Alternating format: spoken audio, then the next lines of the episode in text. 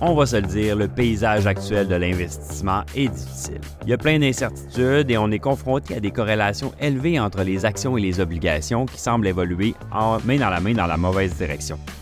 Les distinctions traditionnelles, comme celles entre les secteurs défensifs et les secteurs cycliques, sont devenues floues. Par exemple, les grandes entreprises technologiques font aujourd'hui figure de valeur refuge, tandis que les services publics, qui normalement résistent au ralentissement économique, ont eu des rendements décevants. Ces changements-là rendent les décisions de diversification plus complexes. Il est donc temps de revenir à l'investissement fondamental, c'est-à-dire se concentrer sur les gains long terme, valoriser les revenus de dividendes et prendre profit des taux d'intérêt élevés. Il faut aussi reconnaître que les conditions économiques et les rendements du marché ne sont pas toujours en, adéquation. Aujourd'hui, examinons les moyens de gérer la volatilité dans le marché en cette fin de 2023. Bonjour, je m'appelle Pierre-Benoît Gauthier, vice-président adjoint à la stratégie de placement à IG Gestion de patrimoine. Joignez-moi chaque semaine alors qu'on explorera les différentes tendances qui influencent les marchés. C'est la semaine du 30 octobre et encore une fois, les marchés sont en mouvement. Commençons par un principe fondamental. Être un investisseur signifie pas être un trader. Autrement dit, euh, l'investisseur focus sur le long terme, le trader focus sur le court terme, pour ne pas dire le terme immédiat. Comme le dit le proverbe, investir, c'est comme regarder de la peinture séchée. Donc, l'important, c'est de viser une appréciation à long terme de l'actif. C'est sûr et certain que cette patience est plus facile à obtenir quand on comprend ses actifs. Par exemple, si on entend des nouvelles inquiétantes à la télé, dans les médias, et on se demande comment cet événement-là va-t-il affecter la demande des consommateurs pour les hamburgers, pour les téléphones portables, pour les voitures, eh bien, on va se rendre compte souvent que la réponse est non. Ce qui va renforcer l'idée selon laquelle la volatilité du marché, qui repose sur le sentiment, est plus susceptible de rebondir à court terme. Même, ça peut déboucher sur des opportunités. Les tendances historiques confirment ce point de vue. L'indice SP 500 est entré en phase de correction la semaine dernière. Pour rappel, une correction est une baisse de marché de plus de 10% mais de moins de 20% par rapport à son plus récent sommet. Cette situation-là s'est produite 18 fois depuis la Deuxième Guerre mondiale. La correction moyenne se présente comme suit. Elle dure 93 jours évidemment en moyenne, et le marché chute de 14% En général, on va se redresser à partir, du plus bas en environ 90 jours.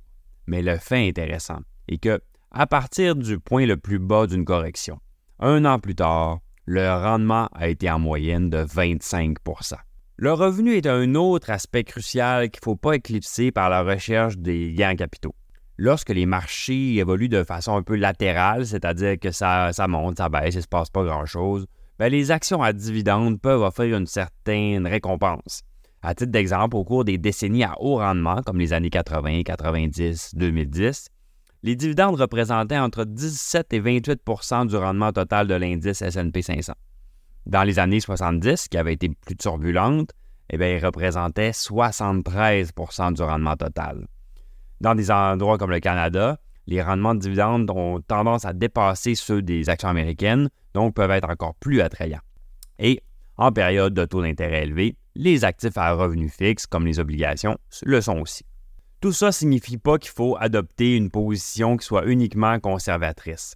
Actuellement, on souligne que le risque économique potentiel au Canada, en Europe et dans certaines parties euh, de l'Asie, certes, on le voit.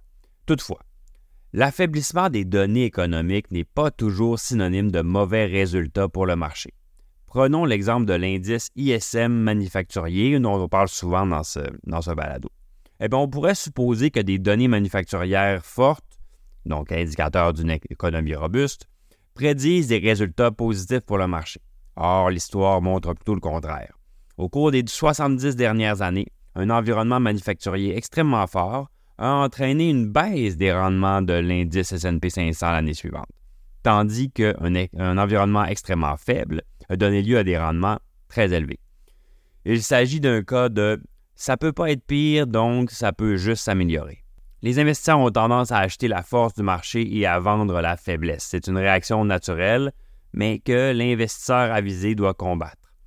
Compte tenu de la confusion qui règne actuellement sur les marchés entre les secteurs défensifs et cycliques, et les corrections qu'on a vécues pendant une zone de taux d'intérêt élevé, La réussite va passer par un mélange stratégique de classes d'actifs, de zones géographiques, de thèmes et même de sources de revenus.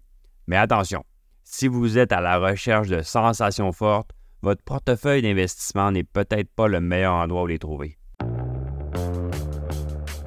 Merci d'avoir été avec nous. Si vous avez apprécié balado, n'hésitez pas à le partager à vos collègues et amis et on se dit à la semaine prochaine. Le contenu de ce balado, y compris les faits, les perspectives, les opinions et les recommandations, ne doit pas être pris ni être interprété comme un conseil en matière de placement, ni comme une offre de vente ou une sollicitation d'offre d'achat de tout titre cité. On ne doit pas se fier sur le contenu de ce balado à quelque fin que ce soit, et IG, Gestion de patrimoine, n'est aucunement responsable de son utilisation. Le présent balado renferme des énoncés prospectifs qui décrivent nos attentes actuelles ou nos prédictions pour l'avenir. Les renseignements prospectifs sont assujettis à des risques, incertitudes et hypothèses pouvant donner lieu à des écarts significatifs entre les résultats réels et ceux exprimés dans le balado. Nos opinions sont susceptibles d'être modifiées en fonction des conditions du marché. Les placements dans les fonds communs peuvent donner lieu à des commissions ainsi qu'à des frais. Veuillez lire le prospectus avant d'investir. Les fonds communs ne sont pas des placements garantis, leur valeur varie fréquemment et leur rendement antérieur peut ne pas se reproduire.